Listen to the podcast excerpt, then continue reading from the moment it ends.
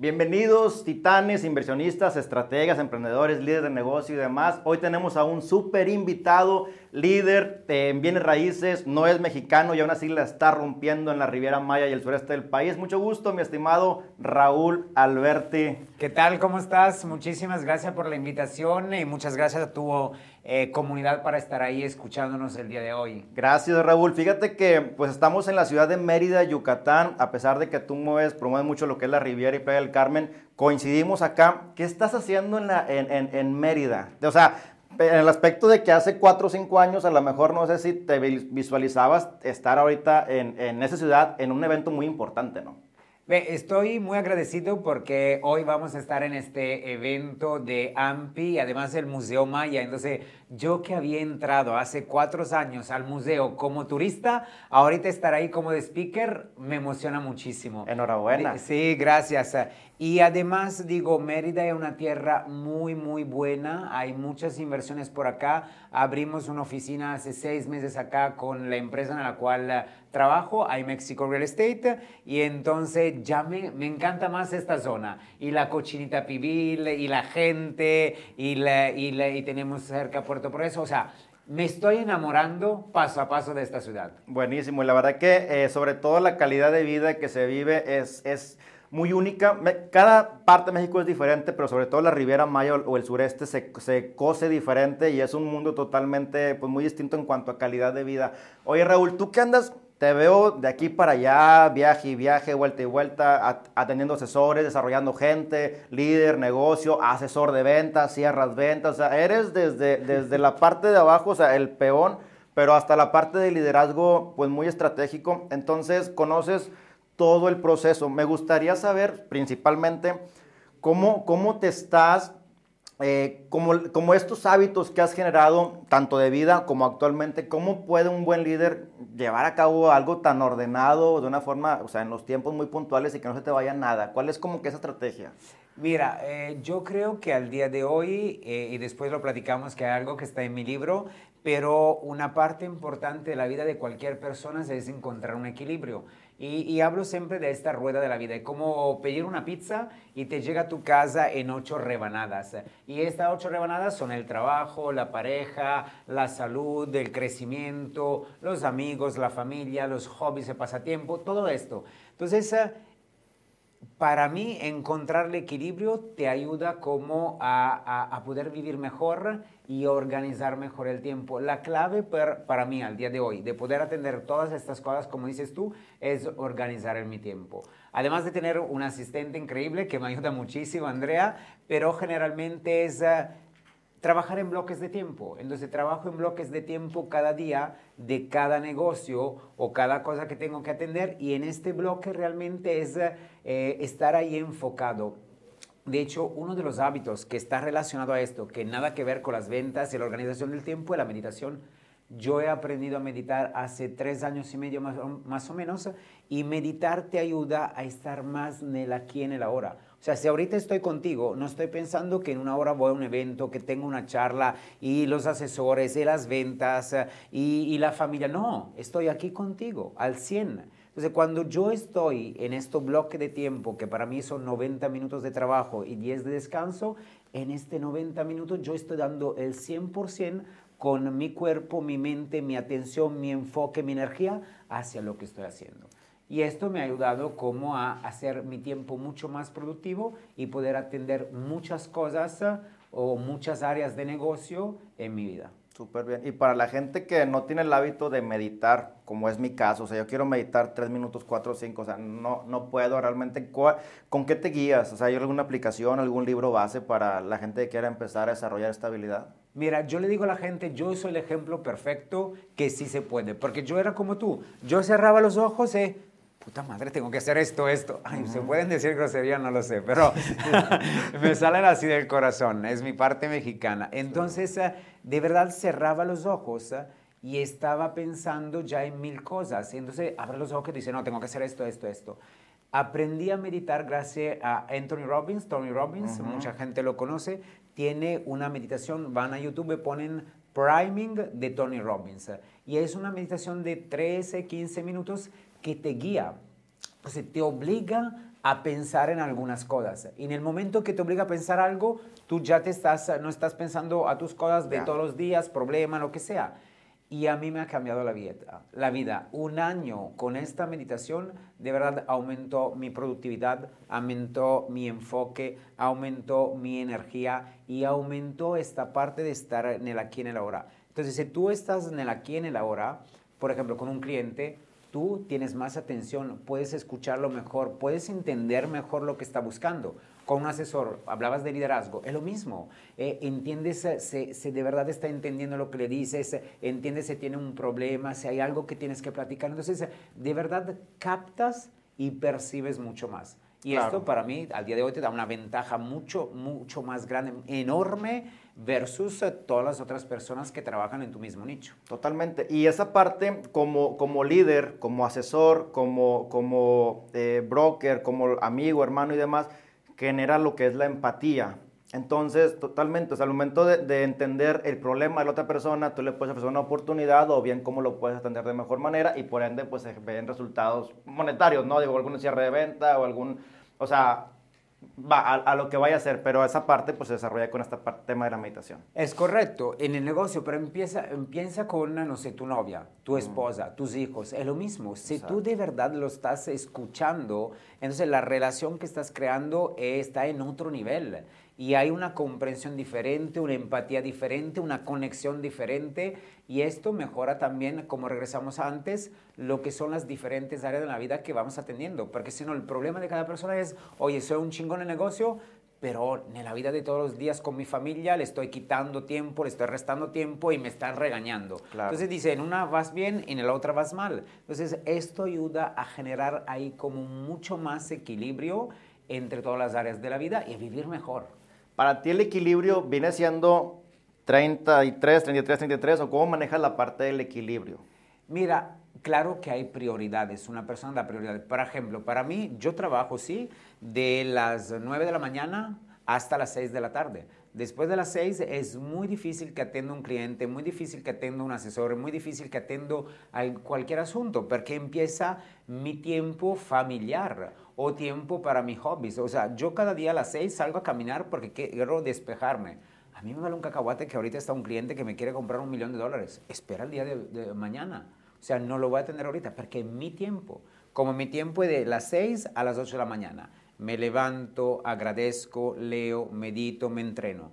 Nadie me quita este tiempo. Hay muy pocas veces, como ahorita a lo mejor viajando y todo, no hago toda la rutina pero hay un tiempo clave que yo no eh, cambio por nada, por nada. Entonces ahí también es una, una, un hábito que tú tienes que hacerte, es que vas a poner como tiempo, que es, por ejemplo, no sé, salida cada jueves, yo no tengo novia, pero si, hubiera una, si tuviera una novia, habría tiempo dedicado para ella. En este tiempo no hay teléfono, no hay otra distracción, es tiempo para ella. Entonces, eh, para mí es clave que cada persona en su agenda, digo, el día de hoy hay Google eh, Calendar, hay cosas muy fáciles, se ponga ahí sus, eh, sus tiempos. Y no los venda por nada, o sea, no lo intercambio por nada. Es tu tiempo de calidad de algunas acciones. Que no sea negociable esa parte. Negociable, no me salía la palabra, perdón. Sí, totalmente, pero esta cualidad o este hábito me imagino que lo, lo, adquiriste, ¿no? Porque a lo mejor el Raúl, no lo sé, de hace cinco años, oye, son las 11 de la noche, un cliente que vive en un departamento y tú dices, ¿sabes qué? Pues estoy acabo de llegar a México, me interesa.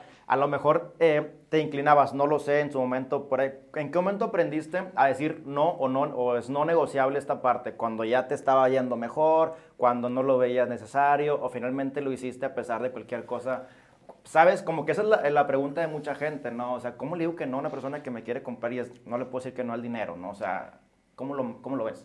Eh, eh, es correcto lo que dices tú. Eh, yo, la verdad, es un hábito que siempre intenté llevar, que pero en los últimos años es un poquito más fuerte desde cuando empecé a meditar, porque cuando empiezas a meditar y, y, ves que esta meditación te genera paz, tranquilidad, de todo, también quieres tener más paz durante el día. Entonces te das cuenta que hay momentos que ya tienes que dedicártelo a ti o que si de verdad quieres tener una buena relación, tienes que dedicarlo a tu pareja. Si quieres tener una buena relación con los hijos, tienes que dedicarle tiempo.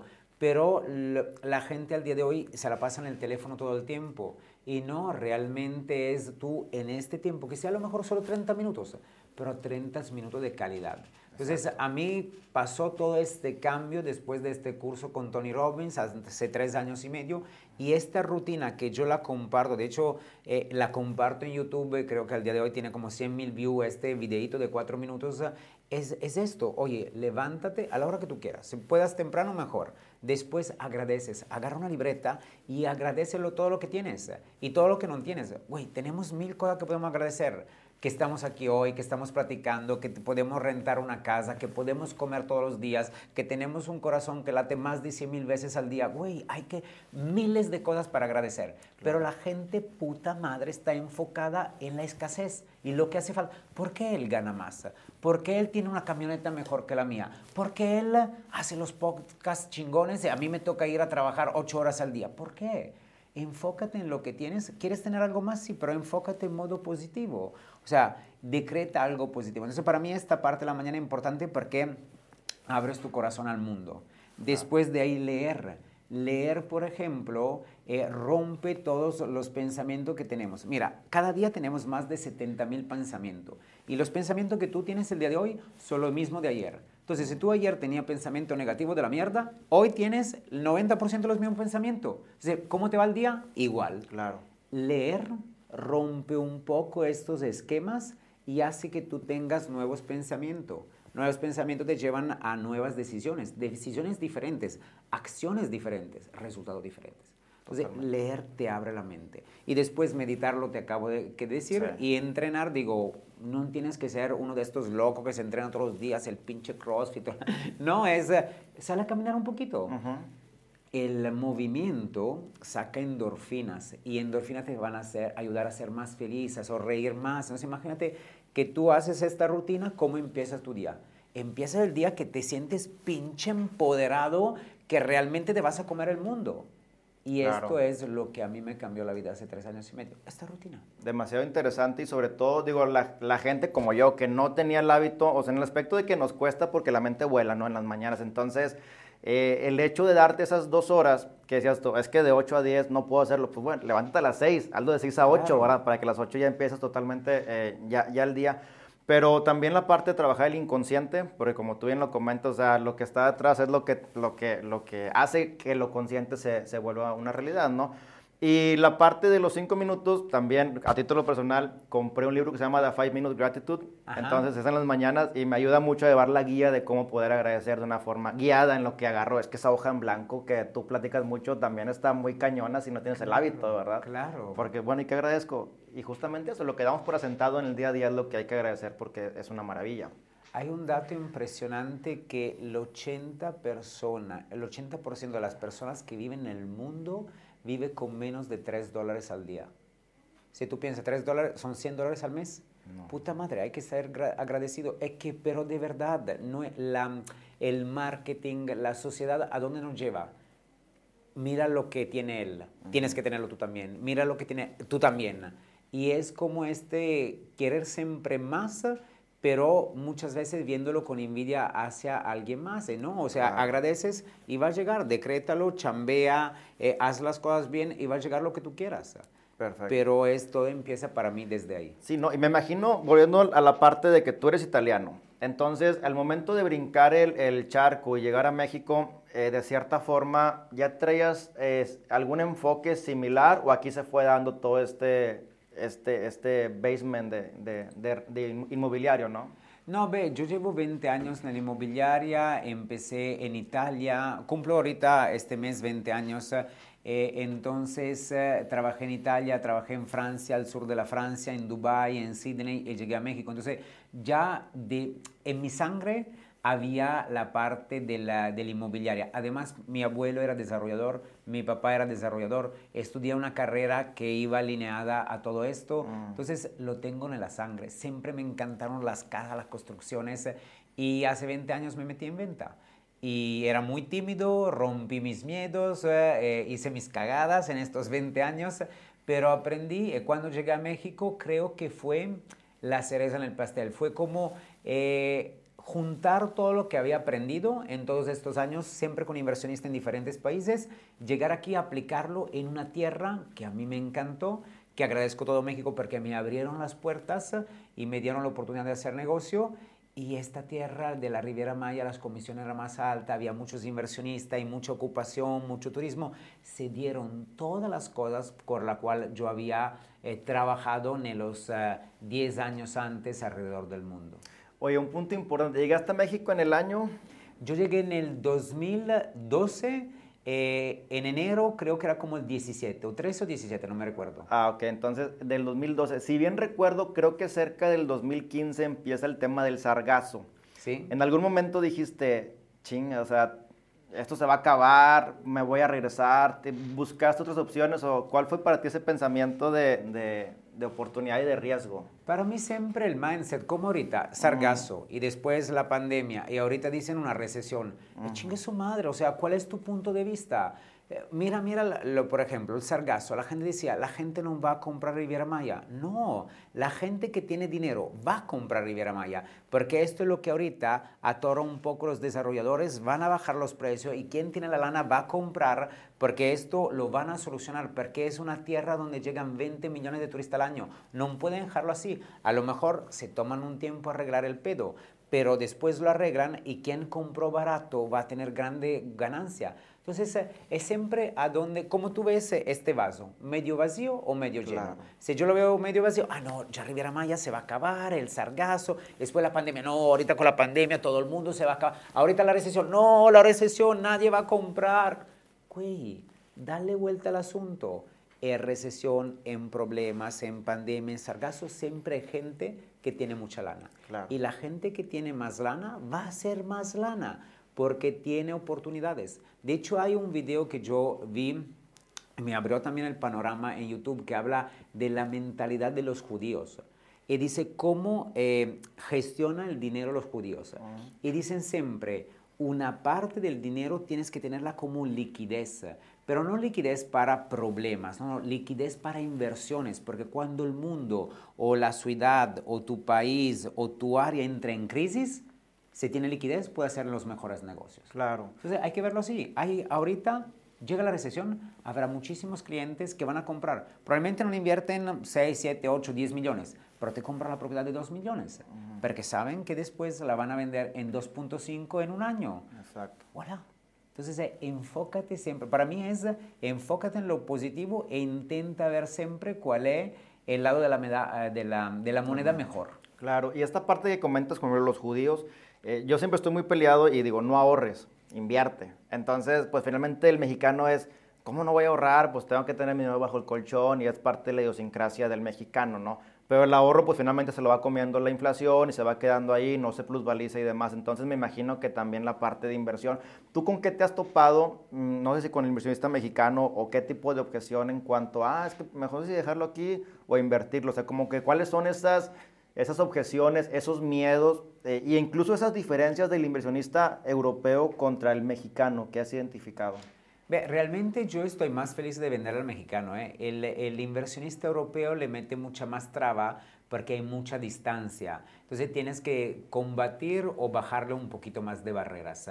Y el mexicano, yo le vendo muy fácil al mexicano, porque el mexicano inversionista dice, oye, yo puedo comprar a distancia, simplemente enséñame la realidad. ¿Qué significa? No es hablarle de número o la mejor plusvalía, la mejor zona, el mejor retorno de inversión. No, es enseñarle con datos duros.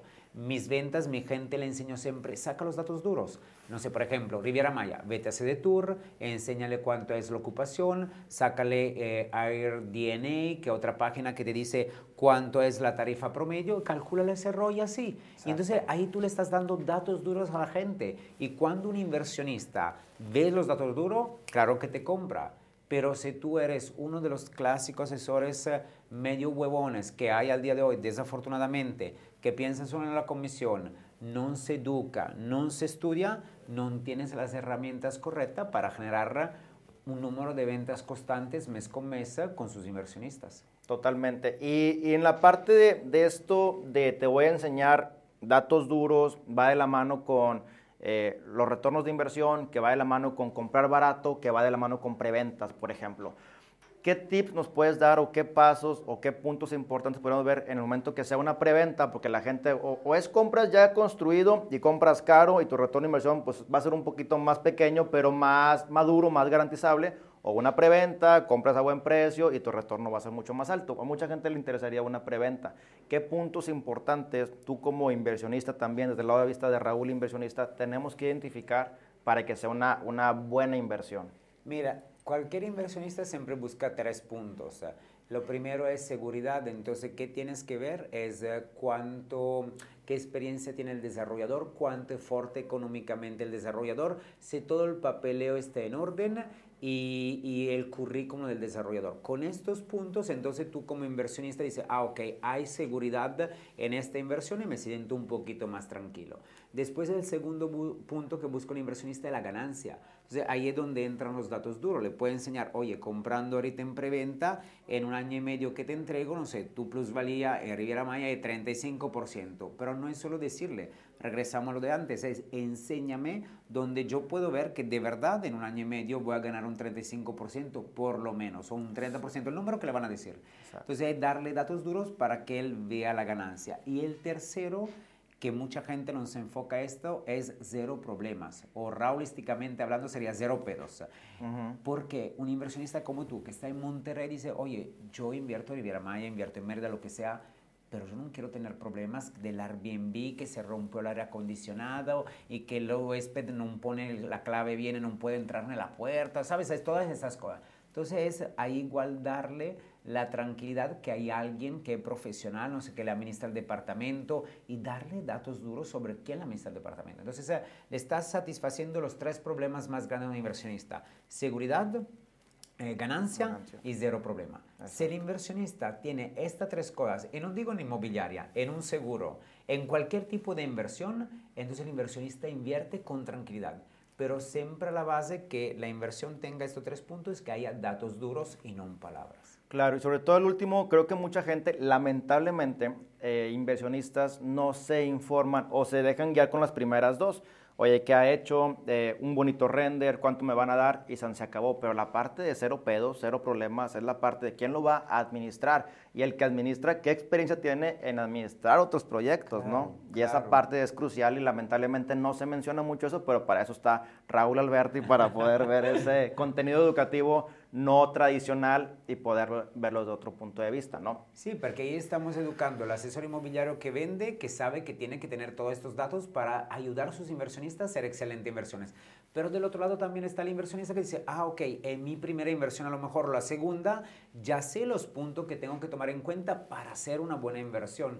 Y digo, este, como hoy que estamos aquí compartiendo contenido, o la gente que hace marca personal, redes, podcast, lo que quieras, tenemos una gran responsabilidad, porque lo que sale de esta boca muchas personas lo van a tomar en cuenta y van a actuar según lo que nosotros decimos. Entonces, al día de hoy, para mí, ser asesor inmobiliario, ser una persona que hace estas cosas, hay una gran responsabilidad, porque estamos ayudando a personas o a realizar sueños o hacer excelentes inversiones, nunca cagarla, no perder dinero. Entonces necesitamos prepararnos, estudiar, saber las cosas reales y no pensar que el cliente es un signo de dólar, ¿sabes? Una comisión. Claro, y más porque la mayoría de la gente que invierte es gran parte de lo que tienen en su patrimonio, ¿verdad? Entonces es como que los ahorros de sus, para, o sea, son 7 años, 8 años, 10, 15, 20 años de ahorro como que para meterlo y confiar en ti.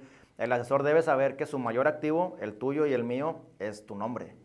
Correcto. Más que cualquier otra propiedad es tu nombre. Entonces, si tu activo se va hacia abajo por una mala jugada, una mala reputación, entonces vas a perder realmente esta parte que te gusta hacer y que dominas perfectamente. Así es. Oye, Raúl, eh, una, una, unos puntos importantes que se ha visto últimamente en la Riviera Maya o el crecimiento a costa de, me gustaría escuchar esta parte, eh, temas polémicos como el aeropuerto de Tulum, que finalmente son puntos muy ancla para mí, o sea, lo veo desde el punto de vista diferente a lo de otras personas. El tren Maya, también un tema muy polémico. ¿Qué piensa Raúl? ¿Dónde lo has visto anteriormente? ¿En qué parte de Europa se dio este movimiento? ¿Qué es, ¿Y cuál fue el resultado final? ¿Cómo lo ves tú estos puntos para las inversiones y en sí para el sureste mexicano? Digo, siempre hay en el medio, puede ser un poco de política, se atrasa las cosas, se cambian un poco las cosas. Yo creo que el sur de México es una tierra como donde todavía hay mucha oportunidad de crecimiento, Por ejemplo, se hablaba del, del mall más grande que iban a construir afuera de, de Cancún. Sí, en la pandemia se atrasó un poquito, pero al día de hoy ya casi lo están entregando. Entonces, eh, siento que en el sur, independientemente que se puedan atrasar un poco las cosas, siempre se van a dar, porque es un área donde hay mucho para explotar. Entonces hay dinero para todo. Hay dinero para el gobierno, hay dinero para, lo, no sé, para el taxista, para los hoteles, para los desarrolladores, para los asesores inmobiliarios, para los restaurantes. Hay dinero para todo. Entonces eh, el aeropuerto de Tulum va a cambiar definitivamente para mí el futuro del, del sur del, del, país. ¿Por qué? Porque estos lugares, por ejemplo, como Bacalar, como Mahahual, como eh, esta zona que estaban un poco lejos al día de hoy, van a activarse mucho más, porque un aeropuerto a Tulum hace como mucho más accesible la distancia a estos lugares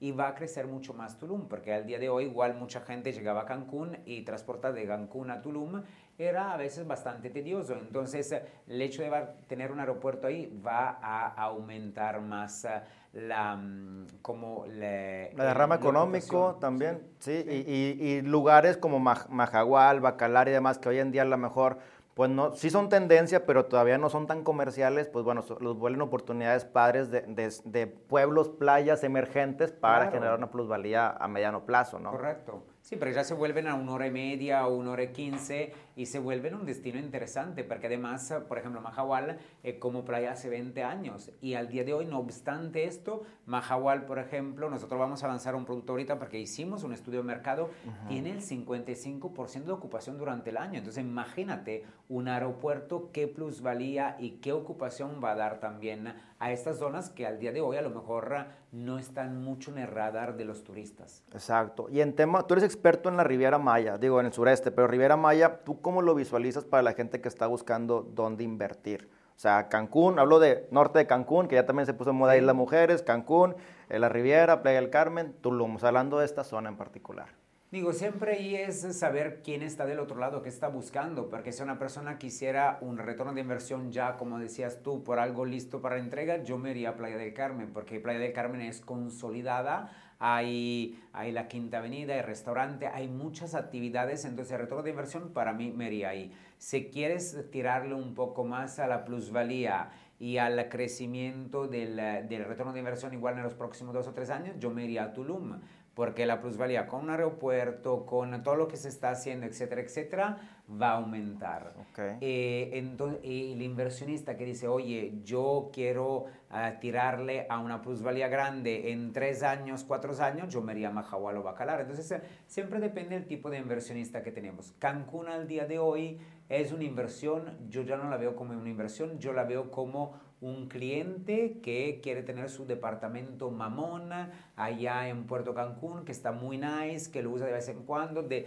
de repente lo renta, pero ya la renta es para pagar el mantenimiento, no le interesa uh -huh. generar una ganancia, hay mucho más como creo patrimonial y para gozar. Ándale, vacacional patrimonial, te voy a decir uh -huh. justamente, exactamente. Abriste oficina acá en Mérida hace poco, poco más de seis meses, pero en este año prácticamente. Sí. ¿Por qué Mérida? Porque es una, una tierra, a mí me gusta Mérida en general, pero es una tierra que lleva mucho crecimiento. Eh, eh, eh, aquí se están vendiendo miles de desarrollos de, mm, de, terrenos. Nosotros no somos una empresa tanto enfocada a los terrenos, somos más a los departamentos. Entonces, meter un piecito aquí en Mérida es, primero, igual crear presencia. La segunda es igual empezar a vender desarrollos de la zona y eh, ofrecerlo a nuestros inversionistas, porque como empresa iMexico Real Estate tiene una, una meta, ayudar a sus inversionistas a hacer excelente inversión. Entonces, nos estamos enfocando a las mejores zonas de inversiones. Por ejemplo, estamos en Cancún, estamos en Playa, estamos en Tulum, estamos en eh, eh Mahahual ahorita. Okay. Vamos a lanzar también algo en Olbosch, que es otro destino turístico. Sí. Eh, Mérida, que es un destino que gusta a la gente como inversionista. Estamos ahorita por lanzar en Puebla, que es una zona que, por ejemplo, la gente no sabe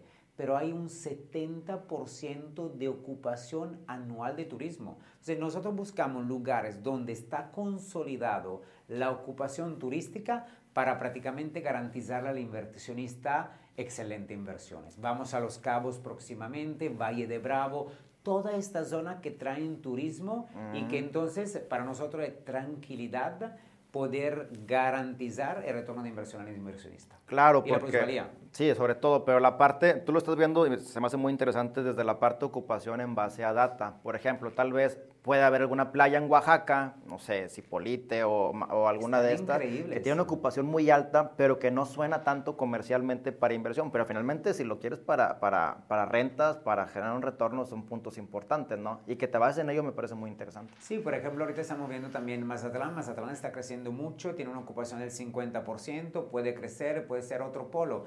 Siempre es ver, porque recuérdate siempre, seguridad, un desarrollador que nosotros lo traemos de, lo traemos, lo llevamos de Riviera Maya ya, no hay problema. Pero también la, la ganancia, entonces la vemos con la parte de la ocupación, pero hay un tercer punto que es importante.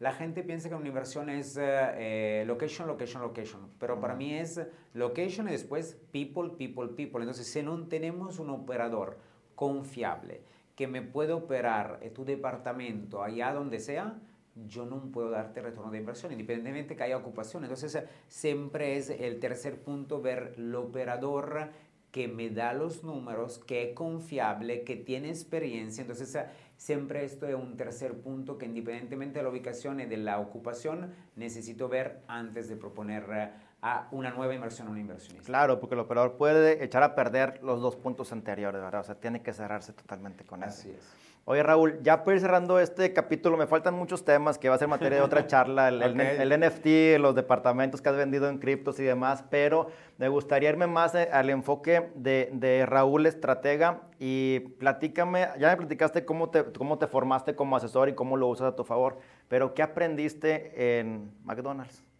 Mira, McDonald's fue el aprendizaje más grande de mi vida y agradezco mucho de haber llegado ahí a trabajar Agradezco mucho la escuela McDonald's. La escuela McDonald's realmente a mí me ha enseñado, no me interesa que eres guapo, feo, alto, bajo, eh, inteligente, listo, creativo. Me vale un cacahuate. Yo te pongo aquí y te digo lo que tienes que hacer, 10 pasos. Ahorita no me recuerdo a mí me metieron en la cocina, no me recuerdo si eran cinco pasos. Yo también trabajé ahí en McDonald's a ah. los 16 años, pues me acuerdo que nada más ponle un pepinillo, este, o sea, no puedes ponerle más. Te ponen regla, te dicen, ok, agarra la caja del pan, saca el pan dependiendo del tipo de hamburguesa. Después la carne es igual. Y te enseñan un proceso. Los segundos, el tiempo, todo eso es muy variable, ¿no? ¿Tú, tú cómo lo implementas con tu equipo? Porque tienes más de 100 asesores a nivel nacional. ¿Cómo te ha servido esa parte? Eh, crear un proceso. O sea, la, la gente cuando tiene un proceso, sabe lo que tiene que hacer.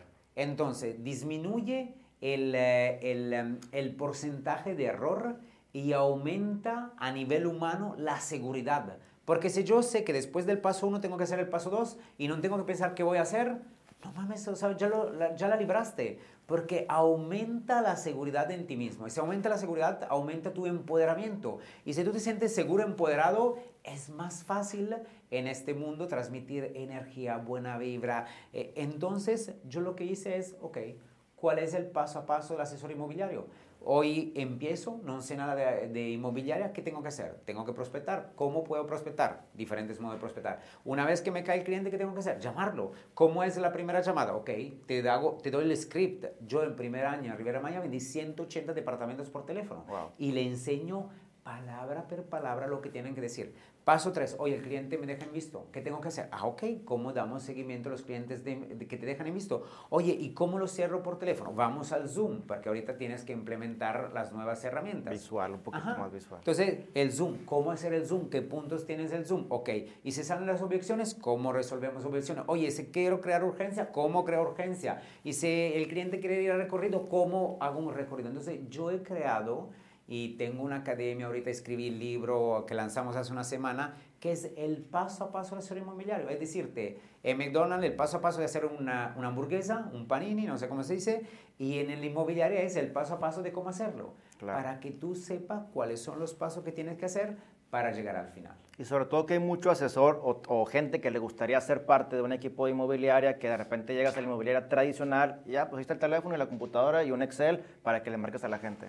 Pues sí, pero o sea, las herramientas, vivir en incertidumbre también no es para todos, ¿no? Entonces, tienes tú una academia donde la gente se puede, se puede unir, el libro hablas de eso. Eh, cómo alguien que le interesa ser parte de asesor pudiera también unirse al team de Raúl. Mira, eh, digo, la red que soy más vivo, que contesto casi en tiempo real es Instagram. Me pueden encontrar en Instagram como Raúl Alberti Oficial. Ahí me pueden tranquilamente escribir y lo puedo ayudar. Qué eh, felicidades, ya es por un millón de seguidores. Falta, falta un cachito ahí, falta un cachito ahí. Entonces hay que sacarlos eh, ahorita. No, independientemente del millón y muchas cosas, es Ahí en Instagram, donde también comparto mucho contenido gratis, donde la gente me puede escribir, la podemos guiar a comprar el libro en Amazon o directamente conmigo, lo podemos firmar, que me encanta esta parte. Podemos eh, eh, direccionarlo a la academia. La academia es completamente online en Hotmart, que es una plataforma que todos conocen y así la gente la puede disfrutar. Y por último, si quieren venir a trabajar conmigo o quieren vender mi producto de Riviera Maya con comisiones hasta del 8%, igual me escriben y yo lo direcciono con las personas correctas. Súper bien, Raúl. Pues la verdad que te agradezco mucho el tiempo y enhorabuena por lo que has hecho, enhorabuena por, por el crecimiento, porque he seguido y he visto cómo este año, creo que este año fue como que el, el, el boom. ¿Hay alguna clave ya para cerrar, ¿cuál fue este, este último hábito? Ya me platicaste hábitos de vida, pero algo que dices, dices tú este año fue que la estoy rompiendo por esto en particular. La verdad que le metí más a la marca personal, o sea, eh, me, creo que hay un dicho mexicano que aprendí y que para mí vale muchísimo, que es zapatero sus zapatos. Yo quería hacer todo solo, pero realmente no puedes. Entonces contratamos una buena área de marketing. El área de marketing nos guió, nos ayudó a crear más contenido de video, que yo era más de publicaciones y en los últimos seis meses sí se han visto un gran cambio. Pero el tip que yo le daría a cada persona es a zapatero sus zapatos. Entonces, tienes un peso, inviértelo, pero en el área que tú sabes que quiere crecer. Para mí fue, tengo dos pesos, lo invierto en el área de marketing, que, que alguien experto me guíe. Yo tengo el contenido, que ellos me guíen al crecimiento. Y así se dio los últimos seis meses, digo, una, un, crecimiento más como em, fuerte. Sí, más exponencial, no multiplicado. Decía por ahí Henry Ford también que, que, él puede saber mucho, pero no puede saber más que la gente que está. Entonces se rodeaba también de la gente que sabía. Y dice, no, pues no es que yo lo sepa, pero le marco el que sabe y, se resuelve, ¿no? Entonces, rodearse de un buen equipo, pues también es muy clave. Raúl, gracias por tu tiempo. No, gracias a ti por la invitación y gracias a todas las personas que nos han apoyado en la grabación de este podcast. Gracias. Nos vemos en la siguiente como quiera porque queda mucho tema, pero sé que, sé que van a venir temas más importantes todavía. Así que enhorabuena. gracias. Hasta la próxima.